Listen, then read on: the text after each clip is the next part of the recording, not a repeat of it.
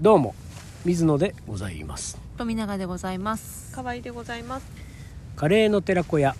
この番組はカレー本を作り続ける水野仁介が制作中の本の裏話を披露する。披露する？また変わった発表会。お届けする番組です。ものづくり入らなかったけどね。そうですね。ものづくりとは何かを考えます。確かに。あ付け加え。付け加えちゃった。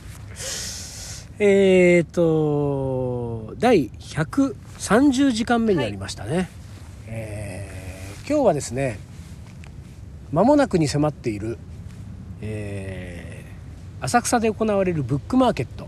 はい。イートミー出版が今年も出展します。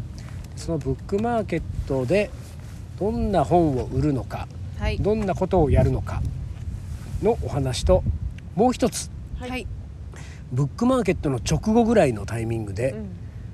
実は我々カレーの寺子屋がもしかしたらはい。大阪でイベントをするかもしれません。はい。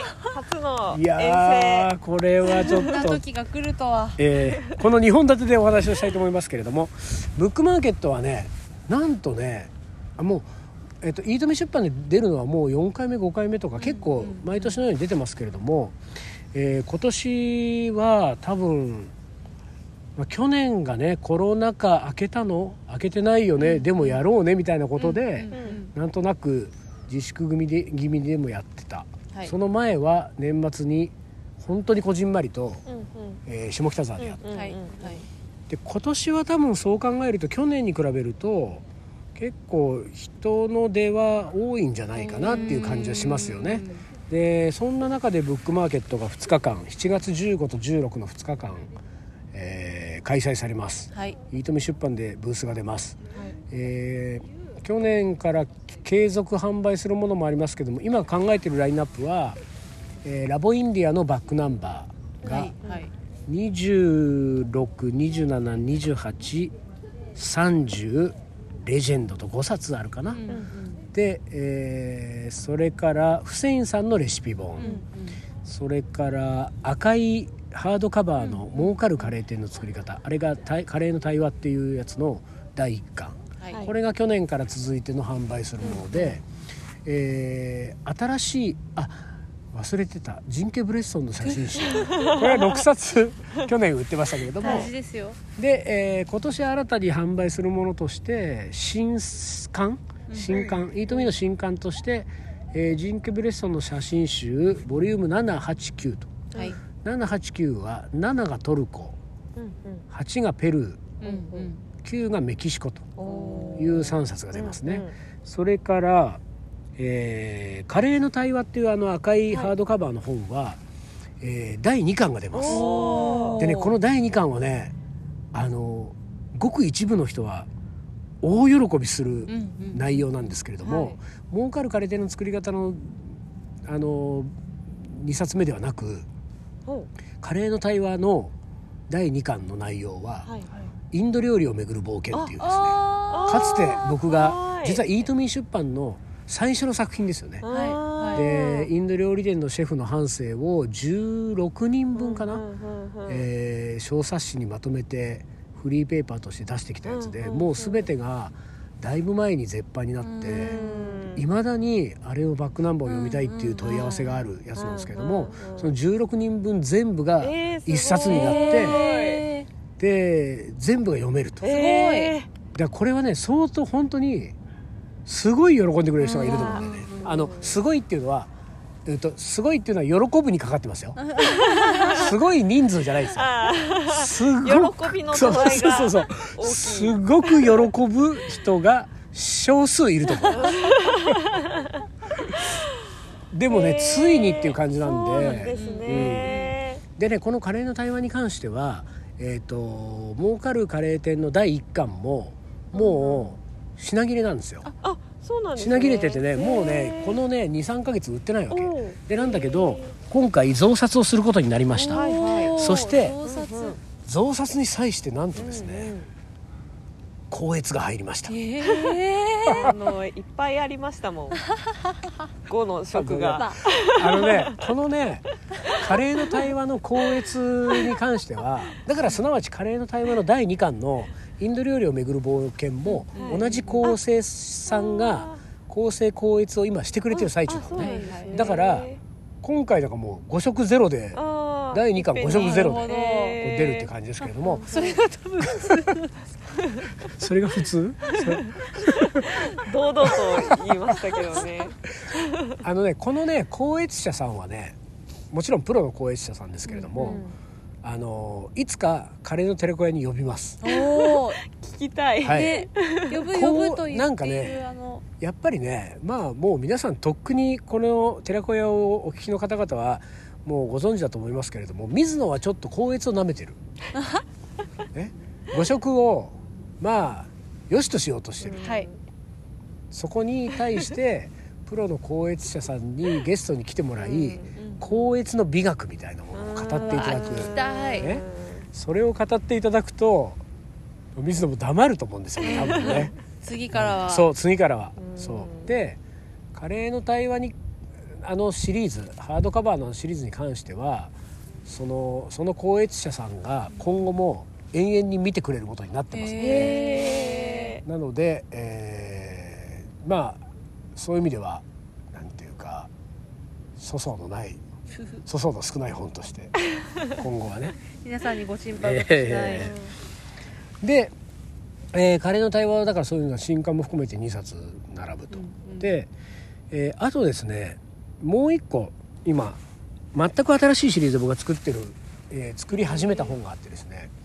これは、えーシリーズものなんですけれども、シリーズものであのラボインディアみたいな感じで、はいはい。今後もずっと続いていくシリーズものなんですけれどもカレーモンタージュっていうね。カレーモンタージュ？モンタージュってモンタージュ写真みたいなのをこうモンタージュ。こういろんなものをこうなんていうかこう継ぎ合わせて浮かび上がらせるみたいな。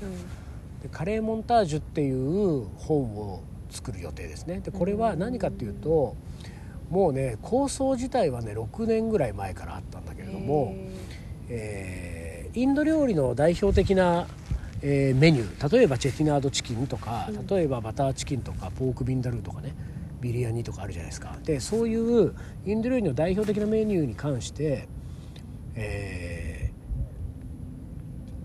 かなりの数のレシピをを集めてきてでそれを、えー整理してデータ分析してでその中から、えーかスタンダードというかオーソドックスなその例えばチェティナードチキンだったらチェティナードチキンのオーソドックスなレシピみたいなものをあぶり出す。だから僕はこれね昔から自分のレシピ本でもよくやってるやつなんだけど自分のレシピを30品本に出したら、その30品に使ったスパイスをエクセルの表に全部表記して、で一番たくさん使ってるスパイスはこれですとか、ベスト10はこのスパイスですとかっていうそのエクセルの表をよく作ってるんだけどもあれをメニューごとにやろうと思ってるんですよ。だからチェティナードチキンで、えー今具体的に26種類のレシピを僕があの自分が洋書のレシピ本を山ほど持ってるためその中からチェティナードチキンだけを全部引っ張ってきてでそれを、えー全部文字起こしして日本語に。で、えー使ってる材料とかスパイスを全部エクセルの表にまとめて、でそうするとチェティナードチキンを作った26人のシェフが一番たくさん使ってるベストスパイス5のスパイスはこれとかが出てくるわけですよね。でそうするとその26人を平均化したそのチェティナードチキンのオーソドックスなレシピみたいなのが作れると。でこのあとこれをそのレシピを全部分析してみんなが何をどうやってるのかっていうのを分析して、えースペシャルな理想的なチェティナードチキンのレシピもそこから編み出す。でこれとそれからコンテンツとしてはチェティナードチキンを東京都内のインド人の凄腕シェフに実際に作ってもらって、それをプロセス写真たくさんとともに追っかけてって、でもとにかくチェティナードチキンを徹底的に解析した一冊みたいなやつを作ると。でこれをモンタージュっていうふうに一応名付けてだからカレーモンタージュの01がチェティナードチキン、で02が今ビリヤニ予定で、この2冊をブックマーケットに出すべくに2まで。そう1と2のへー。2冊を今並べて出そうと思って今作ってると。すごい地道ないやそうなんですよ。作業ですね。そうでこれはでも僕がすごい好きなやつだから、うんすごい。あのなんかもうねエクセルとかまとめてる時にニヤニヤしちゃうわけ。楽しくて。ああだであのソートかけてベスト10これなんだみたいな、はいはいはい面白い。でちなみににえっ、とねへ今ねばビリヤニやってる最中で1 2 3種類ぐらいのレシピをスパイスを全部整理して、はい。した結果、えー、1 2 3種類のレシピでにおける今ビリヤニを作る時に一番大事なスパイスは、はい。サフランってますね。えだから一番上はサフラン ー、え大事ってどうやって決めるんですか？だからそれはあのー登場率ですか？登場頻度が高ければ高いほど、うん。だから例えばマスタードシードとか使ってるレシピは12人中1人しかいないんだけど、はいはいはい。サフランは12人いたら11人がサフラン使ってる。わけそうするとあサフランはもうマストなんだなみたいな。でベスト10ぐらいからへはベスト10ぐらいはもう8割方のシェフが使ってるのに、うんうんうんだから11位ぐらいになってくると、うんうん3とか4ぐらいになったりとかして、そうするとあこの辺からはまあなきゃないでいいんじゃないの、みたいな感じの。ど。でそれは平均化したっていうか最大公約数的なうん。レシピになるんですよね、そのスタンダードなやつは。でそれは多分ね今のやつで言うと多分チャット GPT 的なのに近いっていうか。だからネット上にある情報を全部吸い寄せてきて平均化してこれですって出してくれるはいはいっていうようなやつ。へでそれと別にうん。その腕利きシェフが実際にどうやるのか。でもその腕利きシェフはサフランなんか使わない可能性もある。し、ーそうですよね。そう。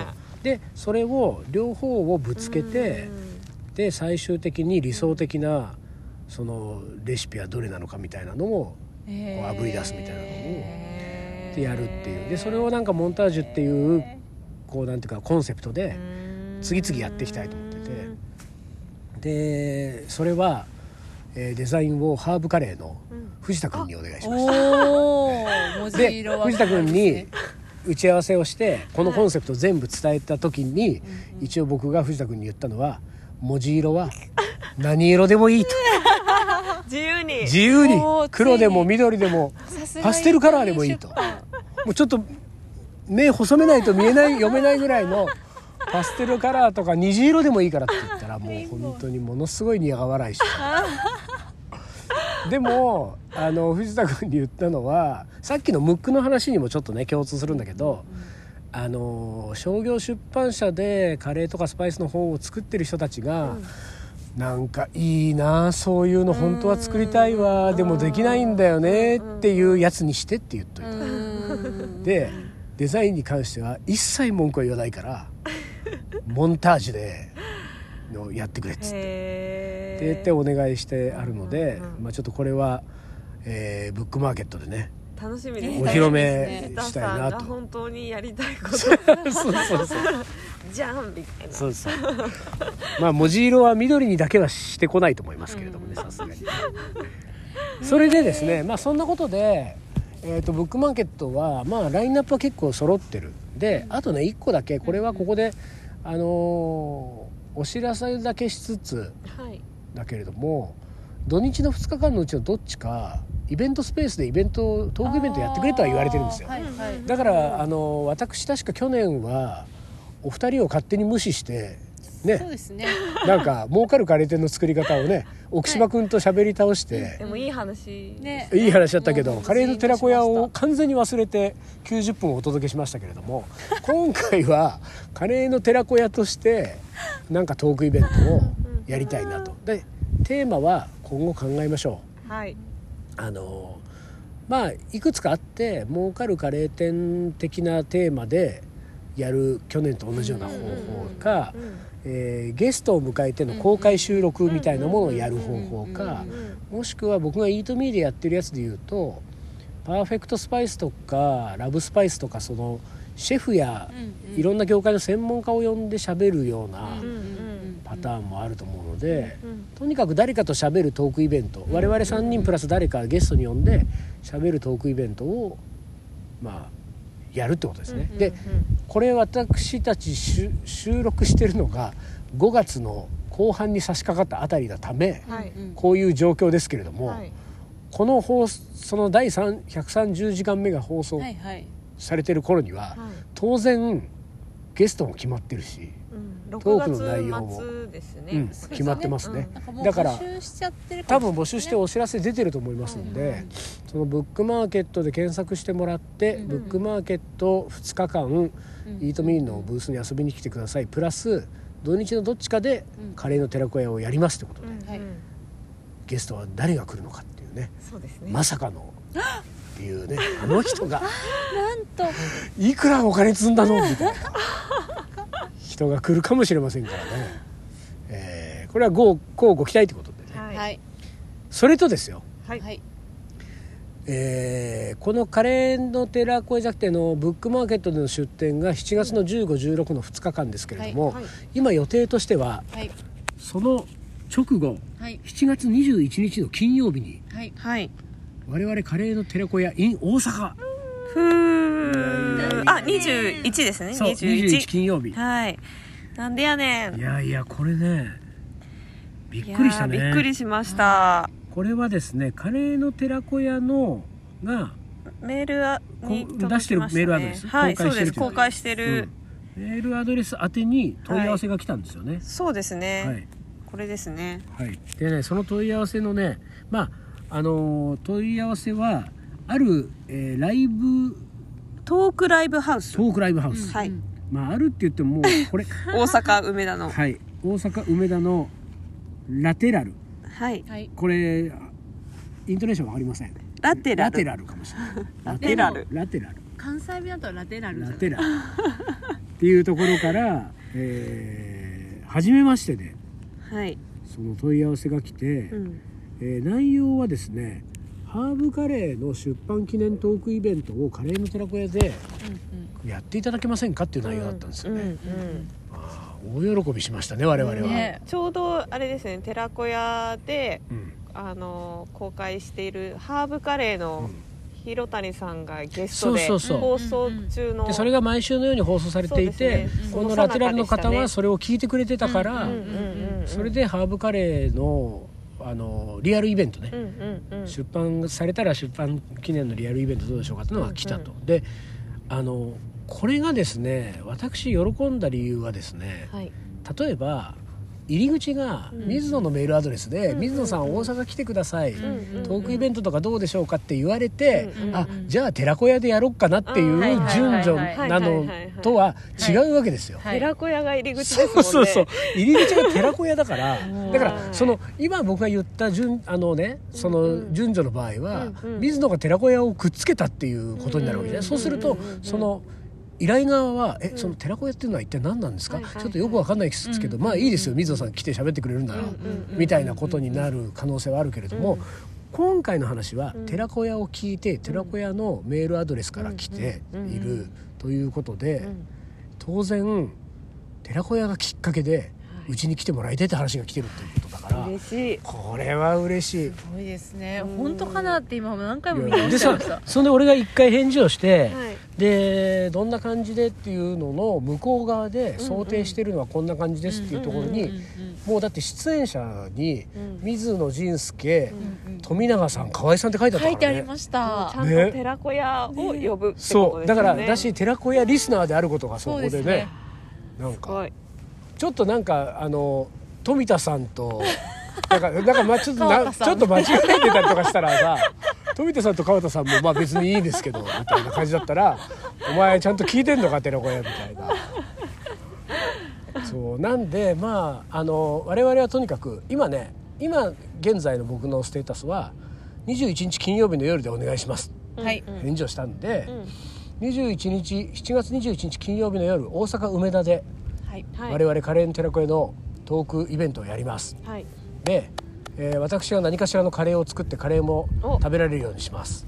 そして、えーせっかくなので、えーなんかゲストが来て喋ったりとかするのも楽しそうだなっていうのはちょっと考えてる、うんまだ決まってないけどね、うん。あとは7月21日だともう今年の新刊が全部出揃ってるため、これはでもねもうその担当者には言ったんだけど、はい。はいハーブカレーだけじゃなくて、うんうん。今年の僕が出した新刊5冊をうんまとめて解説とか、なんか全部新刊5冊のそのなんていうかお話全部しますみたいなこともできるし、とにかく2時間あるんですって、うんそのトークライブの時間がね、うんだから、うんその2時間を何するのかっていうのはこれから考えましょう。これでもさっきと同じですけれどもこれから考えましょうと言いましたがはい。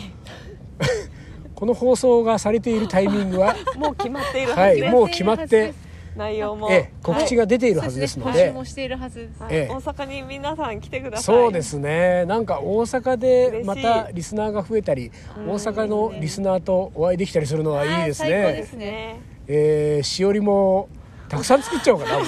作んなきゃ。カレー本の名言しおり。なんでねちょっとバックナこれンバーも必は。要かもしれないですね。うん。これはね今後あの我々としてはまあとにかく東京を出て、えートークイベントするのは初めてですか？らそうですね。初初めてですね。あの各地でみんながバラバラいたことはありますけどね。ーそうね、うん。うんそう。うんだけどもう初めてだか、からまあ、まずはあの関西弁の練習から、そうですね。うツッコミと。ん、なんでやねん。みたいなのを。いつもの相槌が なんでやねんにそうそう。変わるってだから最後これごきげんよう。なんかはごきげんようじゃないでしょ多分ほなさいならみほたいなさいならあそっかななんかそういうこうシーンとするだろうね多分ね。ちょっとそういうの出したも出したらもう。まあでも一番悪いやつですよ。でもなんか関西でしかできないことをちょっと考えたいですね。だからちょっとその辺はえーちょっとね。まあ一人あの私尊敬してる編集者がいるんですよ一人。関西に。